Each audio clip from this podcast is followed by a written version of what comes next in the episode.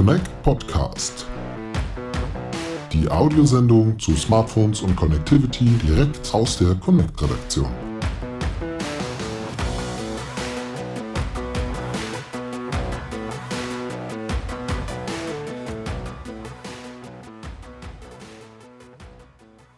Ja, wir begrüßen recht herzlich Herrn Christian Müller von Rode und Schwarz bei unserem Connect Conference Podcast. Ihr Thema war 5G Verticals and Innovations Beyond Essential, Essential Learnings. Können Sie uns Ihren Vortrag bzw. die Kernaussage Ihres Vortrags noch einmal ganz kurz für unsere Hörerinnen und Hörer zusammenfassen? Ja, also ähm, wenn man so die letzten Jahre die Connect-Konferenz so betrachtet, dann hatten wir immer so das Thema The Beauty of 5G, wo wir noch spannend waren. Was sind so die Herausforderungen im Bereich der, der Campus-Thematik? Sind der Business-Critical Applications? Und, und heute sind wir eigentlich so an einem Punkt, wo wir sagen, wir haben viele Essential Learnings. Und da, da geht es eigentlich um die Thematik als Rode und Schwarz Messtechniklieferant ist man natürlich glücklich, wenn man irgendwo messtechnisch was erfassen kann. Und man sieht, dass das halt ein sehr wichtiges Thema ist. Dass wenn so Netze aufgebaut werden, dass die dann auch wirklich für die Applikationen, für Roboter, für automatische Fahrsysteme und so weiter, dass die Performance gegeben ist und dass man das sicherstellt, dass dann auch die, die Applikationen laufen. Und das stellen Sie ständig sicher? Also wenn Sie mit dem Kunden sprechen, messen Sie ein Netz nicht nur einmal ein, sondern ähm, schauen halt ständig, ob die Qualität passt? Ja, also die Netze sind schon sehr dynamisch. Und das, das Umfeld in einer, in einer Fabrik ändert sich sehr oft. Da werden die Maschinen hin und, hin und her geschoben. Dann hat man wieder andere Ausbreitungskonditionen. Das klingt jetzt vielleicht sehr komplex und sehr kompliziert. Aber letztendlich ist es, ist es ein Qualitätssicherungsprozess, der nicht ständig läuft, aber schon immer wieder hilft, irgendwelche Trends zu erkennen, mhm. wenn man halt so stichprobenartig dann immer wieder reingeht. Aber in erster Linie ist das Thema Aufbau, ähm, Rollout, dass das alles sicher ist und dann eben so dieses Vorbereiten, dass dann das Netz ready for the application ist. Das ist so der Part, an dem wir heute sind, sehr stark. Und die Sensorik, die wir verwenden, werden dann auch in den nächsten Schritten, wenn es ums Monitoring geht und so weiter, mit eingesetzt. Mhm. Nun haben Sie gerade das, den Punkt Sicherheit bereits angesprochen. KI ist ja ein großes Thema ähm, für Rode und Schwarz ebenso. Auch im Bereich Sicherheit eventuell kann da KI von Vorteil sein, wenn man es richtig ich, einsetzt. Ja, definitiv. Also es, wenn, wenn wir so diesen, ich sage immer so, so einen kleinen Helikopterflug über unsere Produkte macht, dann war heute ein ganz starkes Thema so die messtechnische Erfassung von diesen Netzen. Dann war halt auch das Thema, ähm, welche Technologien gibt es im 5G-Bereich noch, wenn man sehr viele Probes hat und so, so Multicast mhm. abliefert. Und natürlich im Bereich Security ähm, entwickeln wir auch in, in Themen mit Deep Packet Inspection, also IP-Klassifizierung, um dann auch eine gewisse Anomaliedetektion zu erkennen oder irgendwelche Attacken zu erkennen und so weiter. Und da spielt natürlich das Thema äh, KI eine große Rolle, um dann auch so bestimmte Trends zu erkennen oder auch vorherzusagen, mhm. dass irgendwas einfällt. Merken Sie aktuell in einer Zeit, wo die vielleicht sowohl politisch als auch wirtschaftlich eher unsicherer ist, dass ähm, die Kunden ähm, noch mehr Wert auf Sicherheit legen oder ist es allgemein einfach immer ein Fokuspunkt? Also ich denke schon, dass das ein, ein Punkt ist, der irgendwo im Hintergrund immer mitschwingt. Und im, im 5G-Bereich kommen wir jetzt an so einen Punkt, wo auch die ersten Applikationen wirklich in so, so Industrieumgebungen am Laufen sind. Und da merkt man, dass dieser Punkt jetzt immer mehr und mehr von Interesse ist. Ja. Und da, da geht es auch um, um das Thema, wie kann ich ein Funkfeld absichern, dass nicht irgendjemand einen Störsender aufbaut, der dann meine komplette Kommunikation lahmlegt. Und also in, da gibt's viele Bereiche, wo man halt solche Attacken oder solche Anomalien sehr schnell erkennen möchte. 5G Broadcast war auch ein Thema in Ihrer Präsentation. Wir sprechen jetzt nun seit, seit Jahren um, um ja über 5G und 5G-Anwendungsfälle. Gefühlt äh, ja, so im privaten Bereich habe ich das Gefühl, da, da kommt aber irgendwo trotzdem noch nicht so richtig viel an beim, beim Endkunden.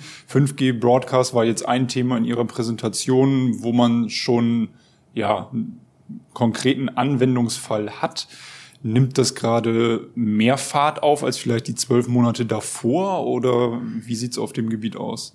Also so von den von den äh, Anforderungen oder auch von den den Themen, die so auf den Tisch kommen, gab es so Effekte wie jetzt zum Beispiel das Hochwasser im Ahrtal oder irgendwelche großen äh, Katastrophen oder dann auch in einem Fußballstadion, wo ich halt 20.000 äh, Gäste habe und jeder will das Tor nochmal streamen und, und äh, kann man da Energieeffizienz mit reinbringen. Und das, das Manko am 5G Broadcast war lange Zeit, welche Endgeräte verwendet man. Und ich denke jetzt mit Release 16, 3GPP Release 16, wo das verankert wurde und, und auch weiterhin, es gibt ein gewisses Commitment von, von Qualcomm, dass die Technologie in die Chips mit reinkommt. Und es gibt auch erste Telefone, die es eigentlich schon integriert haben, aber noch nicht enabled sind. Nimmt es momentan schon einen gewissen Fahrt auf. Aber natürlich muss man ganz ehrlich sein, da ist sehr viel Politik noch dahinter. Aber vom Use Case ist es eigentlich eine Overlay-Struktur zum 5G-Netz, um eine effiziente Datenstruktur oder sehr viele Devices zu erreichen. Und ähm, ich, ich bin fest überzeugt, das, das hat Zukunft. Und ich bin fest überzeugt, das wird auch so in dem ganzen Energy-Saving-Thema vielleicht noch einen ganz anderen Stellenwert bekommen. Hm. Sie haben das Thema Energieeffizienz und Nachhaltigkeit generell schon angesprochen. Inwieweit ist es in den letzten, gerade in dem letzten Jahr vielleicht auch nochmal wichtiger geworden und was gibt es für konkrete Beispiele vielleicht bei Ihnen, die Sie in dem Bereich weitergebracht haben? Ja, also das ist irgendwo schon Glauben an eine Technologie. Mhm. Dann auch die Erfahrung, die wir haben als auch Infrastrukturhersteller für den Rundfunkbereich. Das Know-how, das ist bei uns gegeben. Und es gibt schon ähm, neue Netzbetreiber, die irgendwo ein neues Businessmodell haben, die halt in so den Bereich kritische, kritische Infrastruktur gehen wollen. Und da spielt es, die, die schauen sich alle diese Technologien an.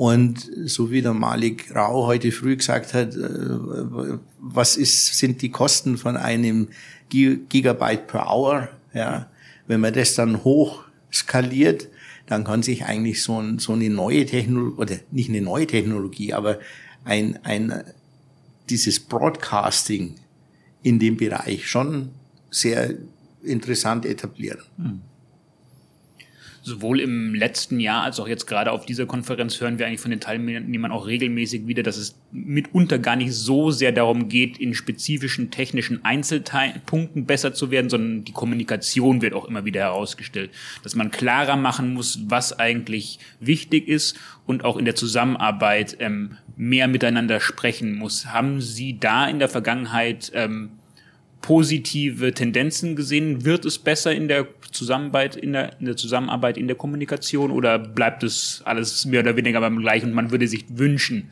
es würde besser werden? Ich, ich finde die Frage super, okay. weil ähm, ich denke schon, jetzt so aus der eigenen Erfahrung hatte ich halt vor 10, 15 Jahren in erster Linie mit, mit den Mobilfunkbetreibern hm.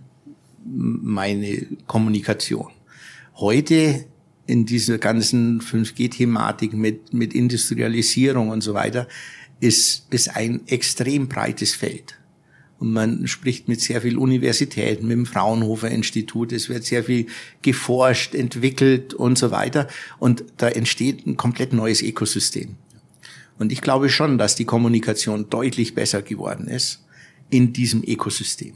Ja. Also von daher glaube ich, haben wir da viele unserer Hausaufgaben gut gemacht. Und so, solche Konferenzen wie hier jetzt die Connect, die, die hilft natürlich. Das freut uns zu hören. Das ist sehr gut zu hören, ja. Nun sprechen wir auf der Connect Conference nicht nur über 5G und Learnings und Weiterentwicklung, sondern auch schon teilweise über 6G. Ist das was, was Rode und Schwarz auch schon verfolgt und aktiv vielleicht sogar auch mitgestaltet? Ja, ja, das ist ein ganz großes Thema. Wir haben da auch äh, schon richtige 6G-Experten, die auch schon in den, in den Forschungsthemen, in der Standardisierung äh, sehr aktiv dabei sind. Und äh, wir begleiten eigentlich als Rode und Schwarz immer diese ganzen Technologien von, von wirklich ähm, Grundsatzforschung bis hin dann für die Entwicklung. Das geht dann so weit, dass man sagt, wie bringt man das in die Produktion mit rein? Dieses ganze Certification und, und, und Verification der Technologie ähm, bis dann zum Ausrollen, Optimieren und dann Qualitätsüberwachung. Mhm. Und 6G, wir haben Lösungen bereits, die wir in dem Bereich für die, für die Forschung und für die Entwicklung anbieten können. Mal ein bisschen ketzerischer Frage. Ähm, als Endkunde sieht man 5G und das ist noch nicht komplett angekommen. Man würde sich da noch mehr wünschen. Dann hört man, 6G ist schon stark in der Entwicklung. Ähm, teilweise denkt man als Person aus dem äußeren Bereich, bringt doch erstmal 5G wirklich perfekt auf, auf die Spur, bevor es an 6G geht. Bei Ihnen wird es ja vermutlich auch nicht so laufen, dass komplett alle technologischen Arbeiten jetzt ausschließlich in 6G laufen, sondern es wird nach wie vor ja stark an 5G gearbeitet. Kann man dann einen prozentualen Ansatz ähm, drauflegen, wie viel ist 5G-Arbeit, wie viel ist schon Ausblick auf 6G? Also prozentual ist es, ist es schwierig für mich zu sagen. Und ich bin vielleicht jetzt auch in einem Bereich speziell, der sich halt um die Technologien kümmert, wenn sie dann ins Netz gehen. Mhm. Ja, und das, was jetzt vorher passiert, in Bezug der Infrastruktur, in Bezug der Terminals oder der, der, der, des User Equipments, da, da bin ich vielleicht jetzt nicht ganz der Profi. Aber was uns natürlich schon hilft, ist unsere Expertise, die wir seit 2G aufgebaut haben und wo wir, wo wir sehr intensiv im Bereich der, der, des User Equipments die Tests durchführen konnten. Und ähm, Rode und Schwarz selber investiert ungefähr 15 Prozent von unserem Umsatz in die Forschung und Entwicklung. Ja. Und ähm, wir forschen in vielen Bereichen. Auch dieses Thema 5G Broadcast ist so ein ja. Thema. Ähm, es ist ein großer Bestandteil dieses 6G-Thema. Aber es beschäftigt uns nicht alleine. 15 Prozent klingt erstmal nach einer ziemlichen Hausnummer. Fällt so eine Art von Investition schwerer in Zeiten, wo es wirtschaftlich nicht so einfach ist, wo viele Unwägbarkeiten auch bestehen? Naja, man macht schon immer irgendwelche Business-Überlegungen, wo man sagt, was ist der Return of Invest? Ja. Und äh, wir sind ein privat geführtes Unternehmen und auch wir machen da sehr intensiv die Überlegungen. Aber was uns natürlich schon sehr oft hilft, ist, dass unsere Strategiepläne, die sind halt auf Langfristigkeit und auf, auf Sustainability ausgelegt. Ja. Und da hilft uns das schon sehr, dass wir jetzt ein Familienunternehmen sind, ja, wo wir sehr stark auf Innovationen setzt. Und wir wollen halt ein langfristiger Partner sein für die Industrie in, in all diesen Themen. Ja. Mhm. Wenn Sie jetzt einen Wunsch frei hätten für die nächsten zwölf Monate für die komplette Industrie, was, was wäre das? Das ist eine ganz eine gute Frage. Ganz spontan fällt mir eigentlich da ein, nur ein, dass wir so weitermachen müssen, und, und diese Innovationskraft, die da in sehr vielen intelligenten Köpfen steckt, dass wir die wirklich auf die Straße bringen und dass wir uns nicht so sehr beschäftigen, was läuft da ist alles nicht mhm. oder was funktioniert nicht, sondern dass man wirklich nach vorne schaut und sagt, das, was jetzt hier so alles brütet und sich entwickelt, dass, dass wir an den Themen dranbleiben. Mhm auch ein Tenor, den wir jetzt schon öfter gehört haben. Äh. Und wenn das allgemein die Meinung ist, dass wir positiv in die Zukunft blicken sollen, da wollen wir uns auf keinen Fall vor verschließen. Da machen wir gerne mit, das hören wir genau. gerne. Da helfen solche Konferenzen. Super, vielen Dank. Ja. Vielen Dank fürs Gespräch. Danke euch. Dankeschön.